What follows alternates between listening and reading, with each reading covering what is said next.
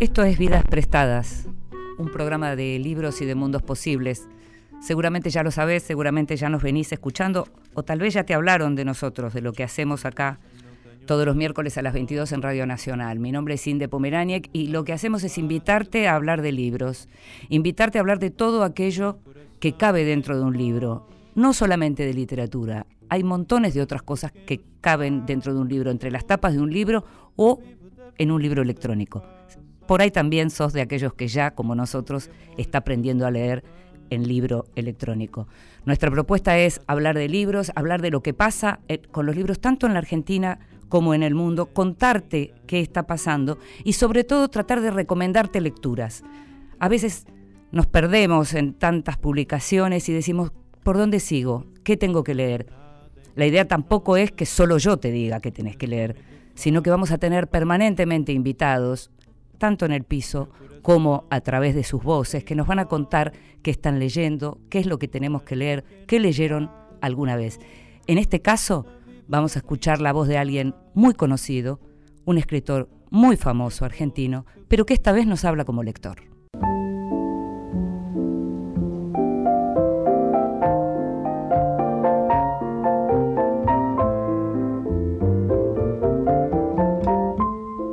Mesita de Luz.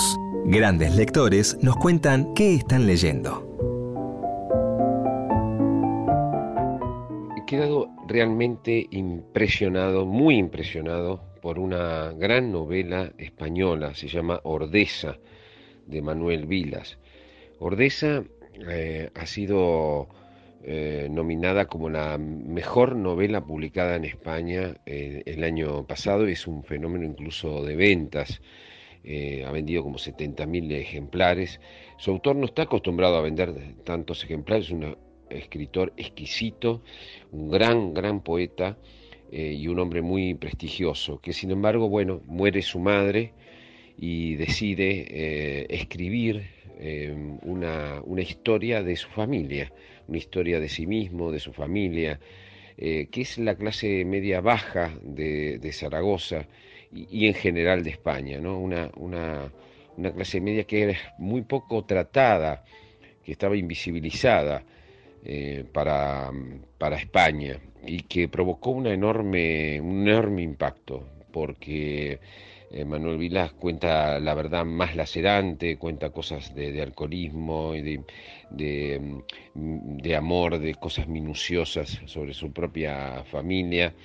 Eh, y lo hace con una prosa poética, que esto cuando lo leí sentí cierta impresión porque pensé que podía malograr una novela y sin embargo esa prosa poética es tan ajustada, tan magnífica, tan eh, exquisita que realmente eh, forma una novela totalmente inolvidable. Es una novela que de algún modo dialoga modestamente con mi libro Mamá, que también formó parte de, esta idea de escribir sobre nuestras familias y sobre familias hundidas, sobre familias pobres que no estaban tampoco en el radar de nadie. Ordesa es un libro que, que Alfaguara va a traer a la Argentina en cualquier momento y Manuel Vilas es un escritor que realmente hay, hay que seguir por su delicadeza, por su arte mayor y porque es capaz de hacer una obra popular, masiva, de muchos de muchos, muchísimos, de miles, de cientos de miles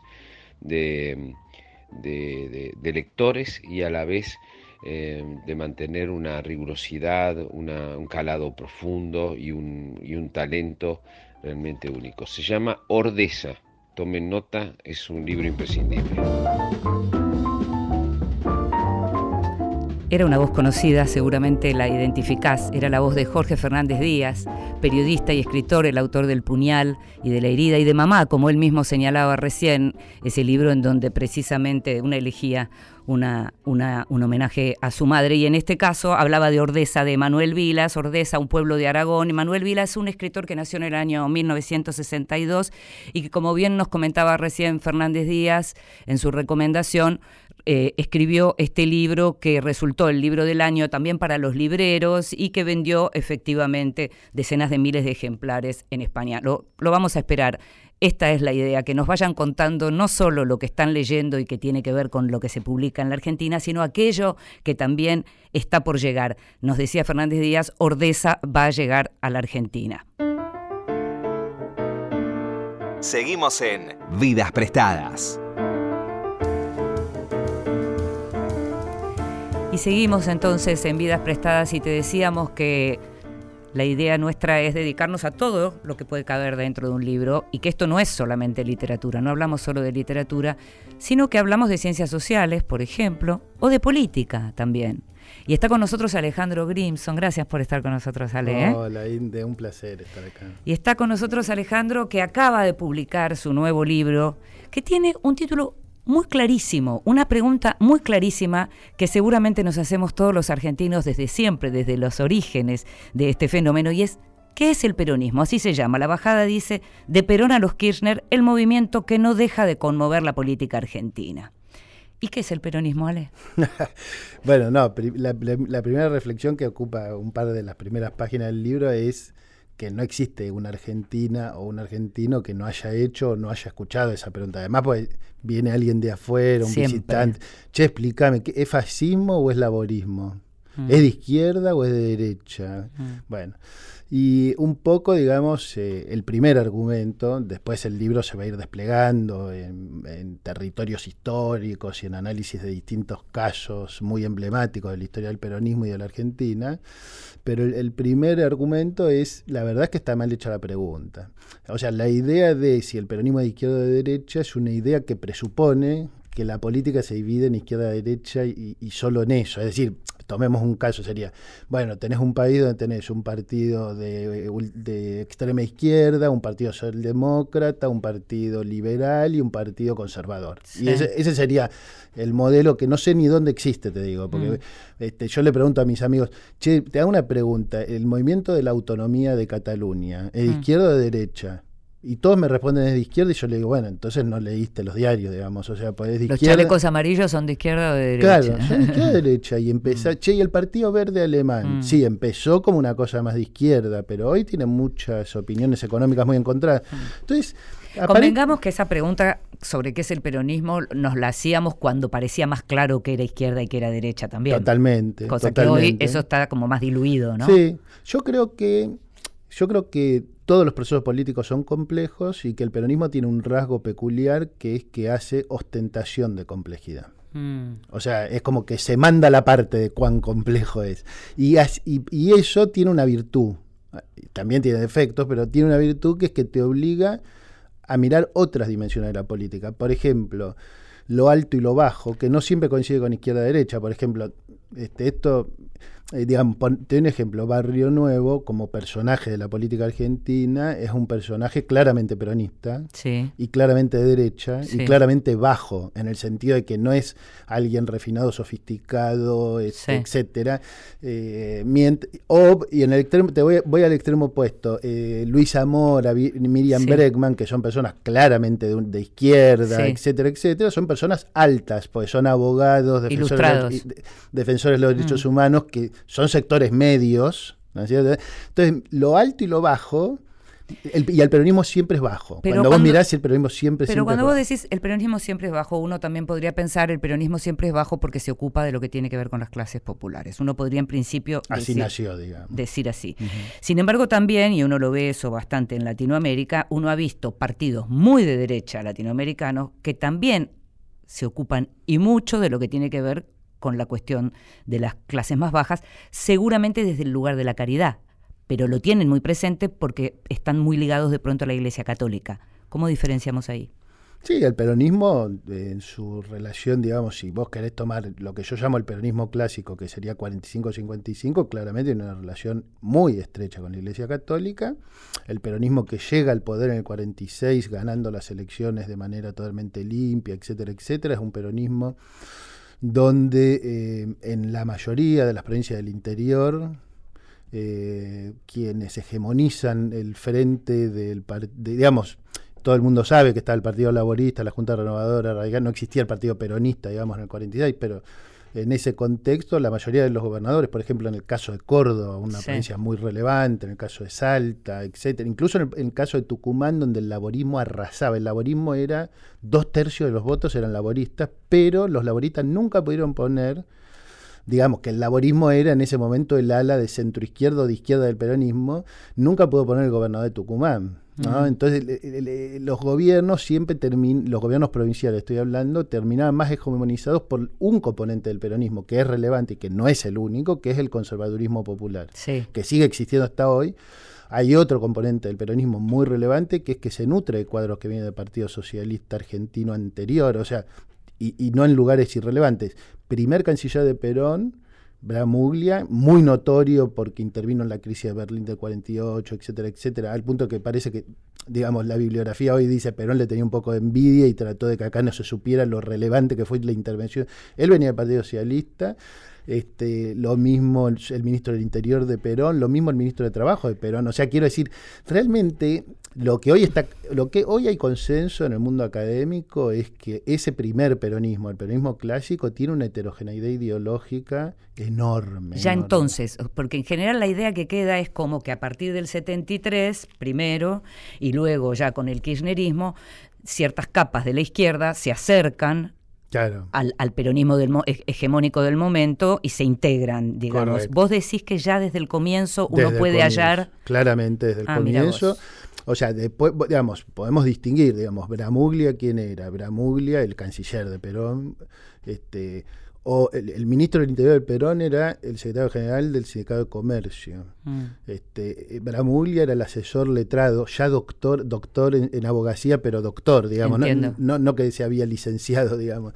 este, o sea, una persona con un alto nivel académico que era el asesor jurídico de la Unión Ferroviaria de los años 30 y que es mm este, esa gente integra también John William Cook de entrada, o sea, es mm. diputado primera, primera vuelta, digamos, mm. en el 46 se entra al Parlamento y es más, después se distancia un poco de Perón. Claro.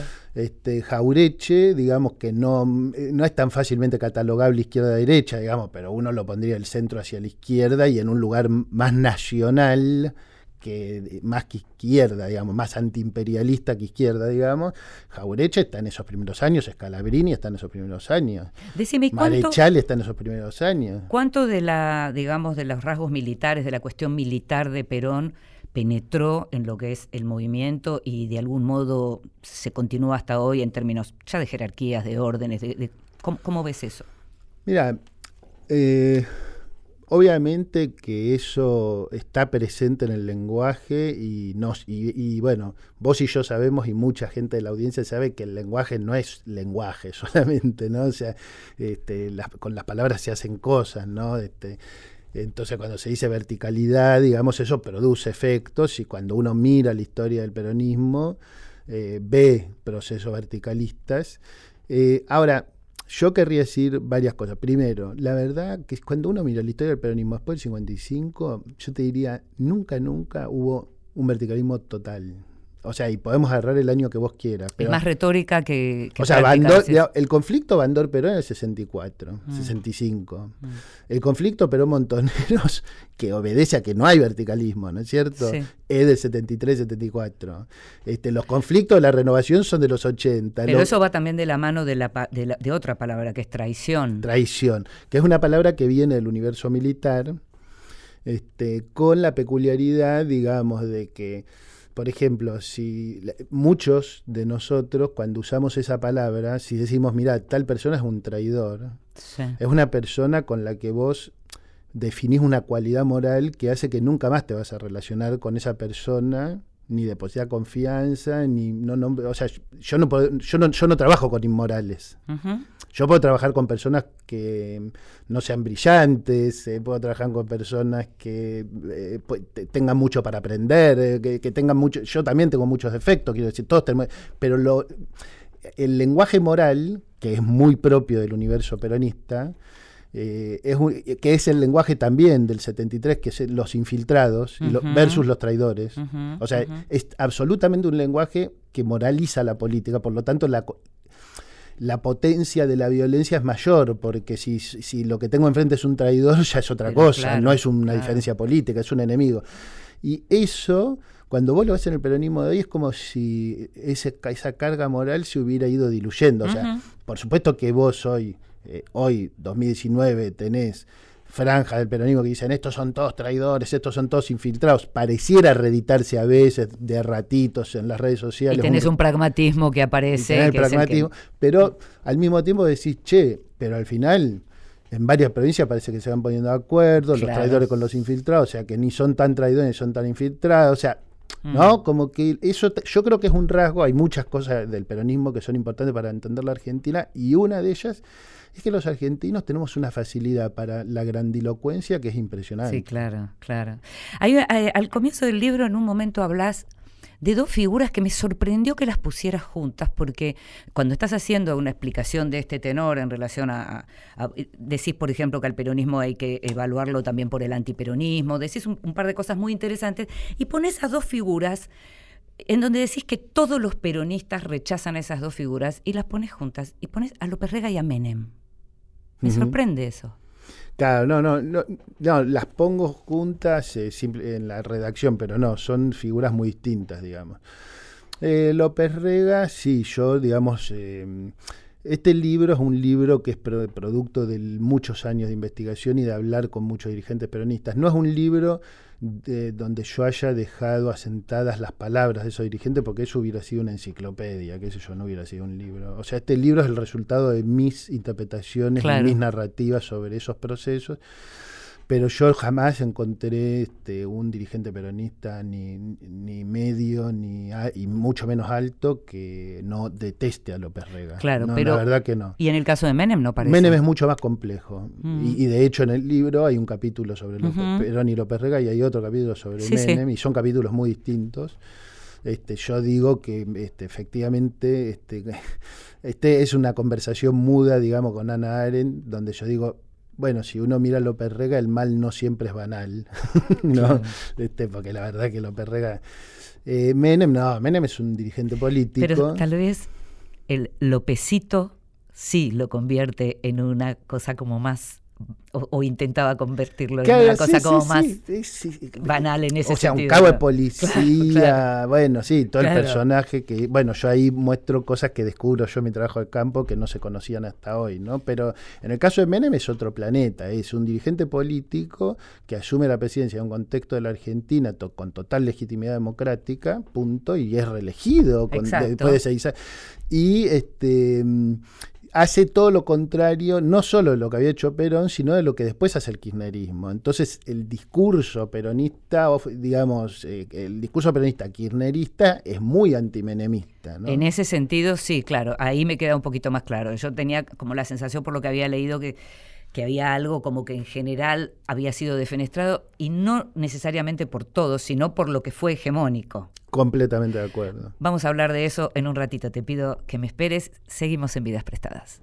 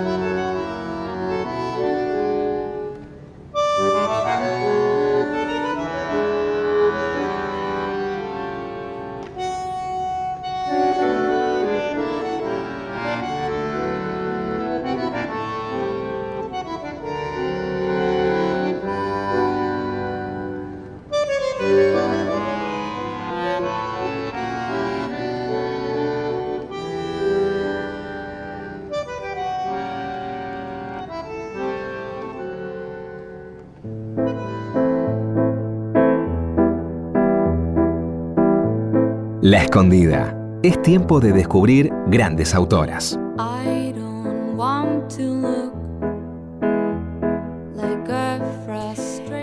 En La Escondida lo que hacemos es recuperar historias de escritoras que o bien directamente no fueron reconocidas en su tiempo o bien lo fueron brevemente y por diferentes motivos fueron olvidadas.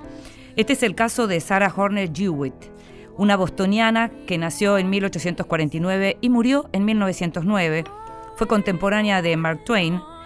Eh, te decía que era bostoniana y que era famosa sobre todo por sus relatos breves. ¿Qué pasaba con Sara? Sara era lesbiana, era claramente lesbiana, hablaba de eso a la manera en que se podía hablar entonces, eh, con frases del tipo, cuando le preguntaban si estuvo enamorada, si se pensaba casar, ella decía, yo necesito más una esposa que un marido y dejaba a todo el mundo un poquito perplejo y además de que resultaba muy inquietante para la época. Tuvo su relación más importante de casi 30 años con una escritora también que se llamó Annie Fields y que había sido la esposa de un gran editor, James Fields. Cuando James Fields muere, Anna y Sara finalmente se juntan, se unen y forman un matrimonio que duró casi tres décadas. En este caso, el hogar de ellas eran dos escritoras que, por otra parte, eran como influyentes en el circuito cultural de la época. Por allí pasaban todos los grandes escritores como Villa Carter, como Henry James, eh, grandes figuras de la época. En el caso de ella, había una novela en la que incluso argumenta en contra del matrimonio, del matrimonio entendido como heterosexual, porque decía que podía ser peligroso para las mujeres porque podría suponer la pérdida de la identidad de las mujeres absorbida por la personalidad del marido y que además no podían concentrar su energía en nada que no fuera la vida doméstica. Tiene también otras novelitas en las que sigue hablando del tema de las mujeres, del lugar de las mujeres en la sociedad entonces, y tiene como una mirada optimista eh, hacia el futuro porque dice que a medida que la sociedad se vuelva más inteligente, se va a reconocer la incapacidad de algunas mujeres para el matrimonio y se van a promover ocupaciones y actividades más apropiadas para ellas. En este caso, ella, como te decía, fue conocida en su momento, dejó de serlo porque era un personaje muy provocador y hubo un tiempo en donde directamente ya no se la leía y se la empieza a recordar y a recuperar en los últimos tiempos. Ella tenía una habilidad particular para retratar mujeres en sus eh, relatos. Eran relatos que salían además en las publicaciones de la época, en las revistas. Era muy de la época el relato breve, la short story. También se la conoce por algunas frases como por ejemplo, el amor no es ciego, finalmente el amor es lo único que ve, decía. Te estoy hablando de Sarah Hornet Jewett están las cartas que Sarah le escribía a Annie Fields, en donde le decía cosas como, por ejemplo, Aquí estoy de nuevo frente a mi mesa, te escribo la primera carta con mucho amor y pensando que en más de siete meses esta es la primera mañana que no te tengo a mi lado y que no me he levantado para escuchar tu voz y ver tu adorado rostro. Te echo de menos. Estamos hablando de una mujer que le escribía esto a otra mujer en la década del 80 pero de otros siglos, del siglo XIX. Sarah Horne Jewett. Vidas prestadas. En la radio de todos. ¿Viste la película?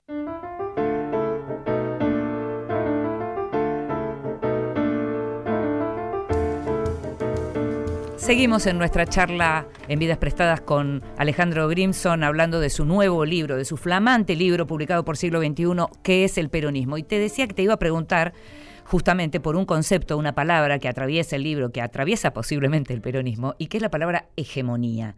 Una palabra que en la Argentina se viene utilizando muchísimo, porque no solo se utiliza en términos de la política tradicional o más convencional, sino que se viene utilizando mucho también en lo que tiene que ver con el movimiento feminista del último tiempo. Entonces hablamos no solo de los medios hegemónicos, sino de los cuerpos hegemónicos. La palabra hegemonía es una palabra que nos viene atravesando. ¿Qué pasa con la hegemonía en el peronismo?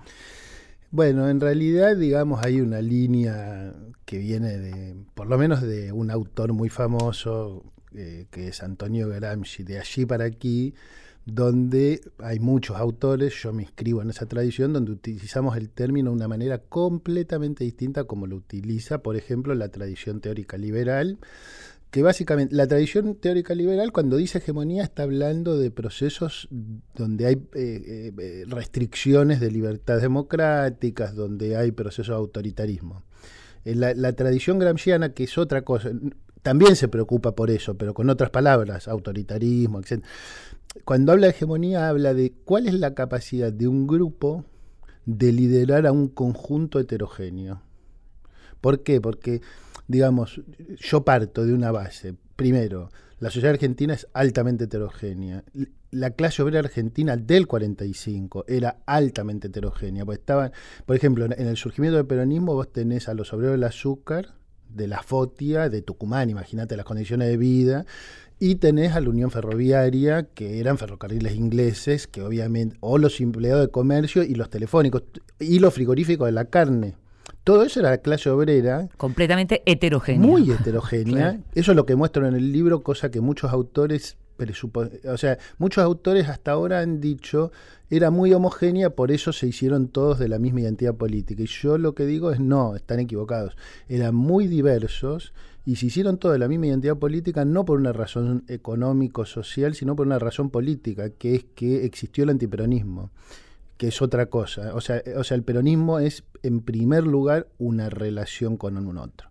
Entonces, yo introduzco una dimensión específica o un concepto, propongo para la discusión, que a mí me sirve, que es el concepto de capacidad hegemónica. ¿Cuál es la capacidad hegemónica? Esa, esa pregunta se le puede hacer a cualquier presidente o a cualquier movimiento político en cualquier momento de la historia. En este caso yo pregunto, ¿cuál es la capacidad hegemónica de Perón?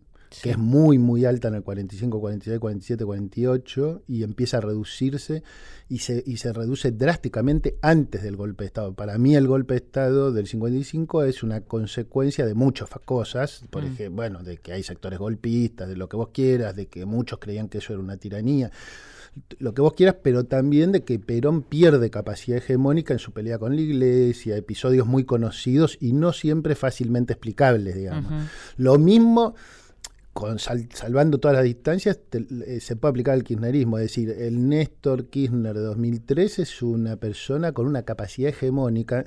Por eso digo que en la, tradición liberal es peyorativo, en la tradición gramsciana no. Estamos simplemente diciendo bueno, supo construir un movimiento altamente heterogéneo y liderarlo y salir, él salió de, vos recordás, este Kirchner, Néstor sale de la presidencia con un nivel de popularidad descollante. Claro, pero tenemos que recordar también que era un momento en donde lo que, y lo, lo señalas bien en el libro, él arranca la presidencia cerrando conflictos cerrando, cerrando y con, sí, con mm. cash, eh, como él decía, cash y expectativas, ¿no?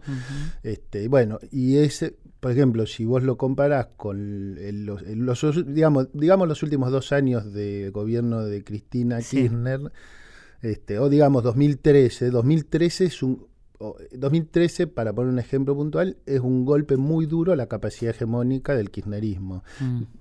insisto otra vez, no evaluado en términos de bueno o malo. A vos te puede gustar o no el kirchnerismo, es otro problema. Yo lo que estoy diciendo otra clase de análisis, ¿eh? El kirchnerismo al cerrarse sobre sí mismo, que es algo que es obvio que pasó, te encanta el kirchnerismo o no te gusta el kirchnerismo, no importa, el kirchnerismo se cerró sobre sí mismo. Eso sucede, eso es un hecho. Y los y nos y cuando los investigadores tratamos de hacer aportes para entender al peronismo, eh, no somos neutrales, no es que todo, cada uno tiene sus preferencias pero hay una condición para que un libro sea un libro académico, que es que o, a mi juicio también, y vos me lo dirás, y creo que... De divulgación periodística. o, periodístico, en serio, que es, el libro no está dispuesto a violentar los hechos. Los hechos jamás pueden violentarse, los hechos son sagrados, las opiniones son libres, ¿no? Esa es una máxima del periodismo, pero que a mí me parece que tiene mucho que ver con la academia. Es decir, en la academia las interpretaciones quizás sean un poco menos libres en el sentido de que están atadas a unas ciertas rigurosidades metodológicas, lo que vos quieras, pero de todas maneras los académicos podemos, tenemos derecho a pensar lo que querramos. Lo que no podemos hacer, si queremos que el libro se, mantenga dentro de un territorio, y a mi juicio no es una cuestión científica, sino que es una cuestión, a mi juicio, política. La Argentina necesita establecer hechos y no negar ciertos hechos. Después podemos charlar si a vos te pareció mejor, peor, más condenable, más repudiable, espantoso, odioso, maravilloso. Sí, entiendo perfectamente a dónde vas y, quiero volver a lo que decías recién en relación a cómo el, el, kirchnerismo se recostó sobre sí mismo y se cerró sobre sí mismo. Y entonces te quiero preguntar, ¿vos crees que el kirchnerismo en realidad perdió las elecciones y no es que ganó Cambiemos? No, pasaron las dos cosas, sí, claramente las dos cosas. Yo sobre eso un poco escribí en aquel momento y en el, el último capítulo del libro se refiere al 2015. Este, obviamente, si vos querés, mira, hay un rasgo muy constante del peronismo que se vio en 2015, que es el siguiente. Cuando los peronistas están seguros de que van a ganar, se matan entre ellos. ¿No? Entonces, este, el 73 un poco es eso, o sea, bueno, vuelve Perón, obvio, ya está, ya sabemos quién va a gobernar eh, por años de los años. Ahora la cuestión es si va a ser un Perón montonero o si va a ser un Perón cegetista o si va a ser un Perón no sé cuánto. Entonces vamos a, ahí empieza la guerra y es una guerra que se olvida de un detalle, que es que las Fuerzas Armadas genocidas existen y se están preparando para el peor episodio de la historia argentina. Hmm. Y cuando vos lees 73, 74, vos decís, pero esta gente tantos locos, ninguno está hablando de que existe ese otro, no hay otro.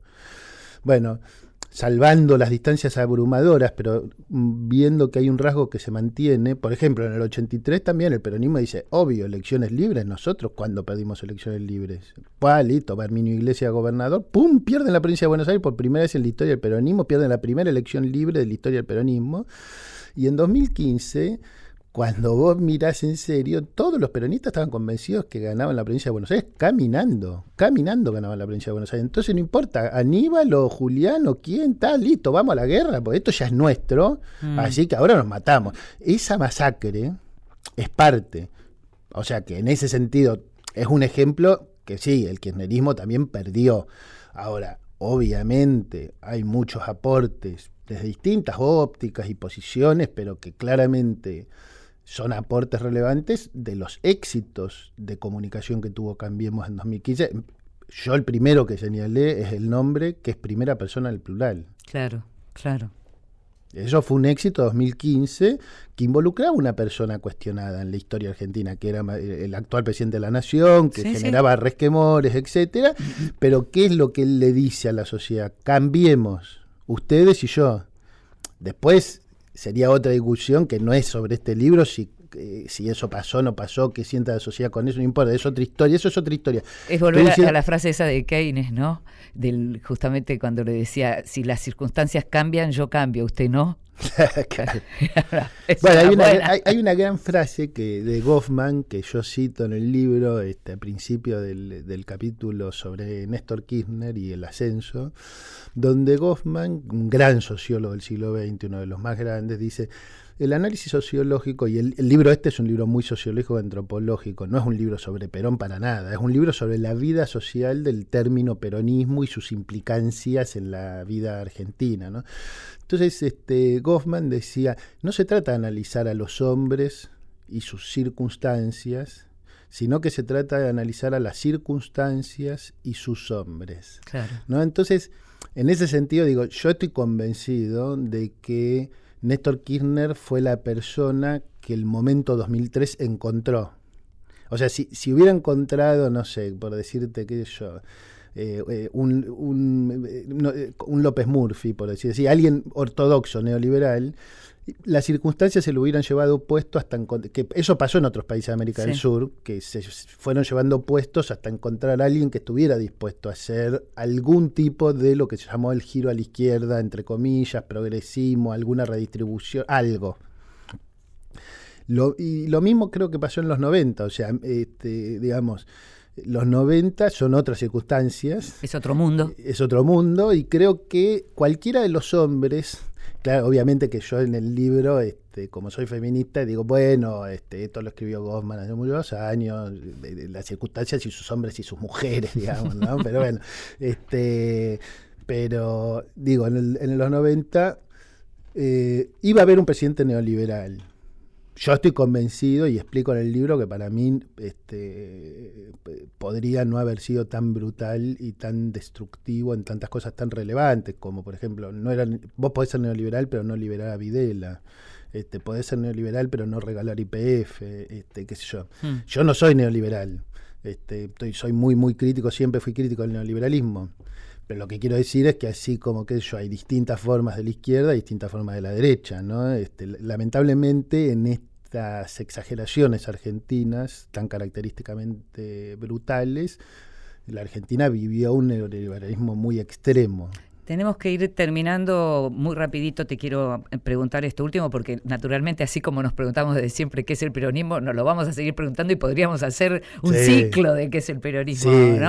Pero vos, después de haberlo estudiado más en profundidad, ¿seguís pensando que el peronismo como forma, llamarse peronismo, esto que aglutina todo esto de lo que estamos hablando, todavía tiene futuro?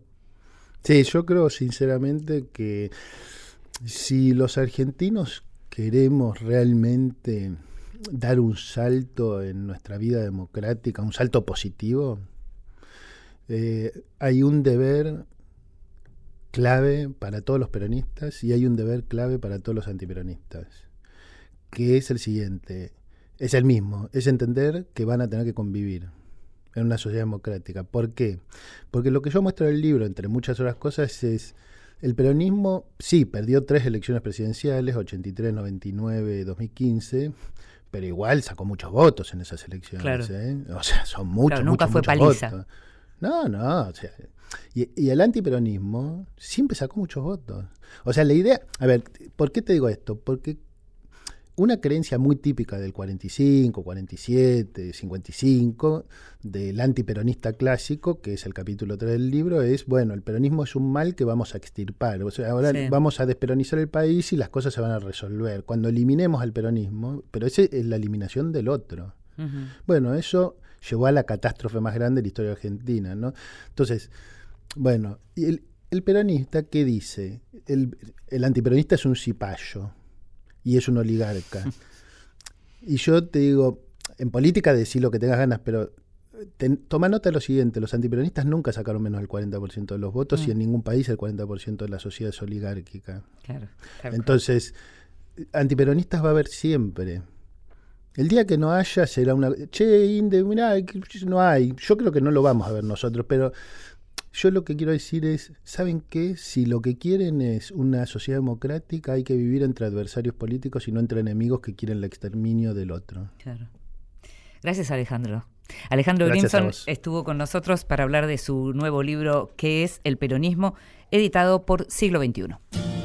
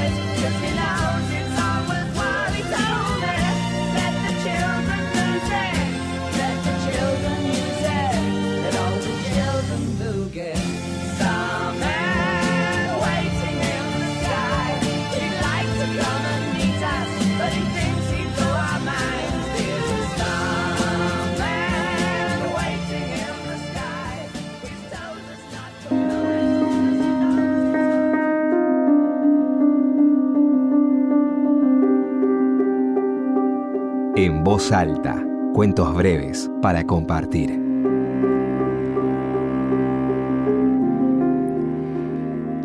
A nosotros nos gusta escuchar a los otros leer en voz alta. No sé qué te pasa a vos, pero es una práctica maravillosa para, para poder prestar atención a las palabras. En este caso, quien nos va a leer un texto de Paul es Luciano Olivera, el autor de Aspirinas y Caramelos y Largavistas.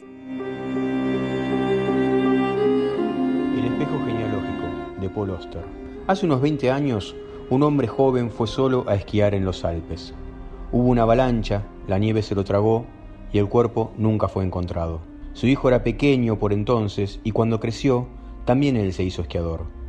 Un día del invierno pasado salió solo para hacer un descenso. Cuando está en medio del camino, se detiene a almorzar junto a una gran roca, mira hacia abajo para desenvolver su sándwich de queso y ve allí mismo, a sus pies, un cuerpo congelado dentro del hielo. Se inclina para mirarlo mejor y de pronto tiene la sensación de estar frente a un espejo viéndose a sí mismo. Allí está él, muerto, y el cuerpo, absolutamente intacto, permanece conservado como en animación suspendida. De rodillas y con las manos sobre el hielo, se acerca cuanto puede para mirar bien la cara del muerto y se da cuenta de que está viendo a su padre. Y lo extraño es que el padre es más joven que el hijo ahora. Lo escuchábamos a Luciano Olivera leyendo un texto de Paul Oster que está en el libro Smoke y Blue in the Face.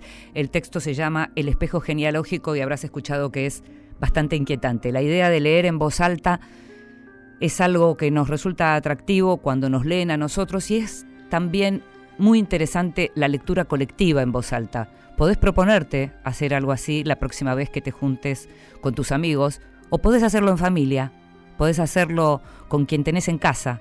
Se ponen como propósito leer un texto y lo van leyendo uno a uno. Vas a ver cómo cambia la mirada sobre ese texto.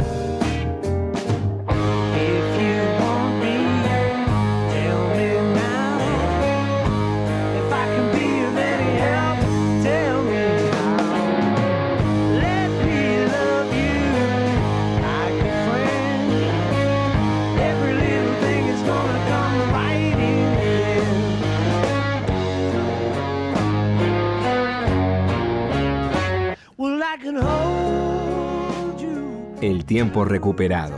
Lecturas que alguna vez nos deslumbraron.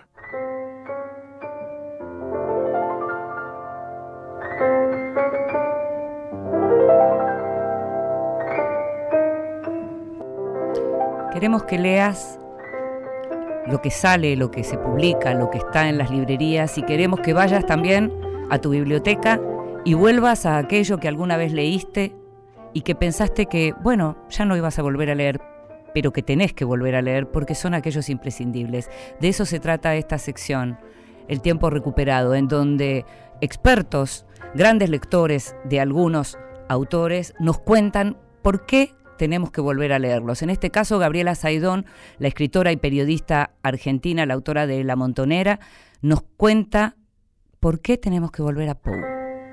¿Por qué tiene tanta vigencia Poe en la Argentina de hoy? Edgar Allan Poe fue un poeta y escritor que nació en Estados Unidos en 1809 y murió en 1849. Fue fundador del género cuento moderno y de sus especies, como diría Todorov, policial, de terror y fantástico. Poe inaugura el relato policial de Enigma a través de una serie de tres cuentos protagonizados por eh, el detective Auguste Dupin, un hombre deductivo y lógico. El primero de esos cuentos, eh, Los crímenes de la calle Morgue, eh, se trata del asesinato de una mujer y su hija en manos de un orangután. Hoy podríamos decir que el género policial se inaugura con un doble femicidio porque estamos en pleno romanticismo y el orangután em, representa las fuerzas desatadas de, un hombre, en este caso un marinero.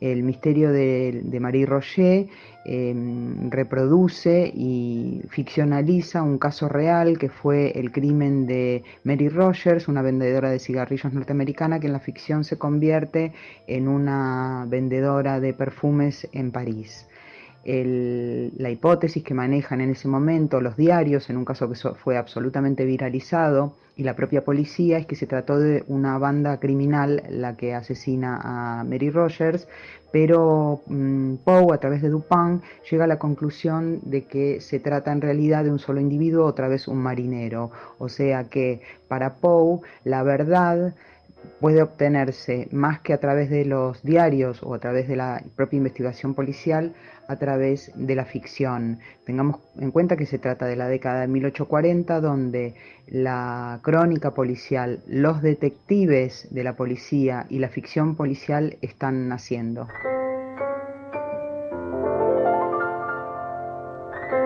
Nos hablaba, nos hablaba, perdón, nos hablaba del gran autor de La Carta Robada, Gabriela Saidón, escritora y periodista argentina, autora de La Montonera, biografía de Norma Arrostito, de las novelas Memorias de una chica normal tirando a roquera y El camino de las hormigas, que se encuentra en este momento en formato ebook.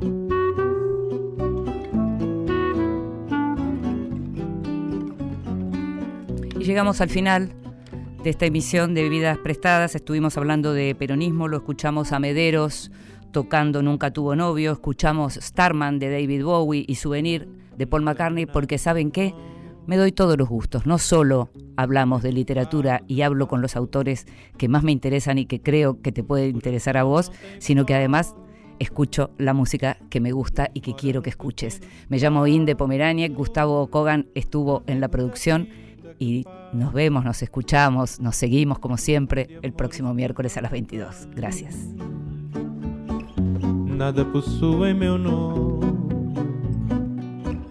Nada vejo ninguém.